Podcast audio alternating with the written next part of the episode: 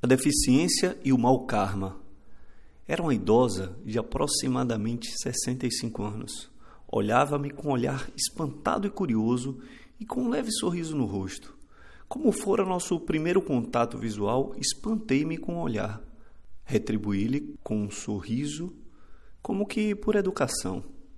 Mas sua curiosidade logo transformou-se em palavras, e as palavras transbordaram de seus lábios, questionando-me: Só isso?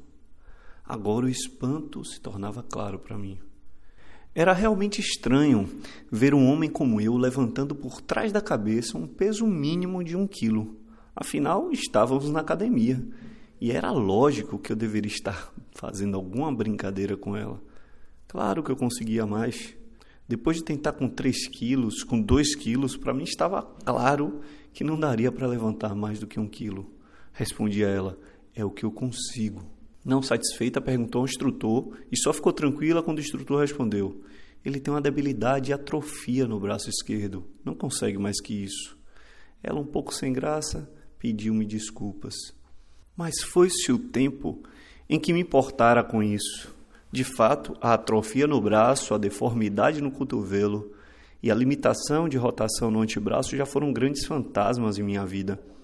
Nunca me considerei uma pessoa com deficiência, mas analisando hoje, foi isso mesmo que me tornara há muitos anos. Hoje, o modo como encaro minha pequena deficiência é com bastante serenidade e segurança, mas já fui um mestre do disfarce. Tentava disfarçar a todo custo a presença inevitável dela em minha vida. Mas será que essa minha debilidade foi um mau karma? Karma é um conceito da filosofia hindu que significa ação.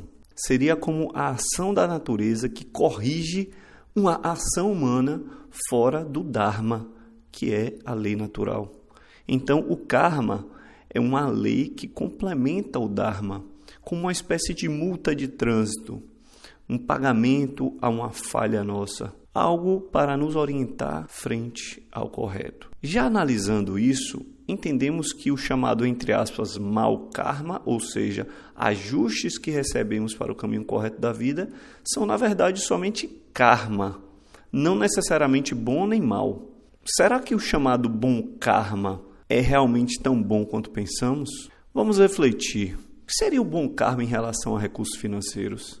Ah, Yang, claro que é ter uma vida com recursos, muitos recursos financeiros desde o nascimento. Será? Não necessariamente. Muitas vezes o karma de nascer com muito dinheiro pode não ser nada bom.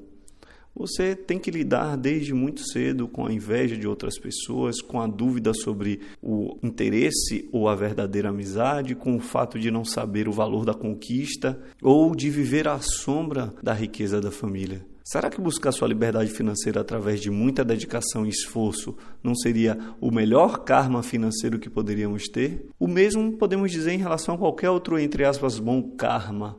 Creio que não é o karma, ou seja, as condições que importa, mas o que importa é o que fazemos do karma que recebemos. Em relação à deficiência, tenho grandes exemplos em minha vida que corroboram a ideia exposta. O primeiro é de uma grande mulher chamada Ninfa Cunha, cadeirante, diabética e com sérios problemas reumáticos. Ela trabalha, é artista e ativista social. É diretora de um teatro em Salvador. Hélio Alves, o segundo exemplo que trago, um homem que desde a infância tornou-se tetraplégico, mas que mesmo assim conseguiu fazer sem recursos financeiros e sem conhecimento técnico o único quadriciclo bimotor para cadeirantes no mundo. Isso mesmo, ele construiu contando somente com a simples ajuda de um irmão, um veículo que chega a atingir até 80 km por hora permitindo que ele, em cima de sua cadeira, se desloque entre o distrito que ele mora e a cidade de Campo Formoso, no interior da Bahia. Um pouco menos próximos a mim, mas ainda grandes exemplos, Léo Olímpico e Fernando Fernandes, homens que tinham uma vida um pouco vazia e que transformaram isso numa vida com propósito após os acidentes que sofreram. Então, esse mau karma de terem sofrido um acidente no auge de sua vida fez com que eles se tornassem atletas e pessoas que transmitem não mais inveja, mas inspiração aos outros. Afinal, muito pior que a deficiência física é a deficiência de caráter. Esta é como diabetes, doença invisível que causa cegueira e até a morte. Muitas vezes ocorrem fatos em nossas vidas que atribuímos ao mau karma e costumamos nos queixar em vez de construir algo novo e melhor com o que nos é dado.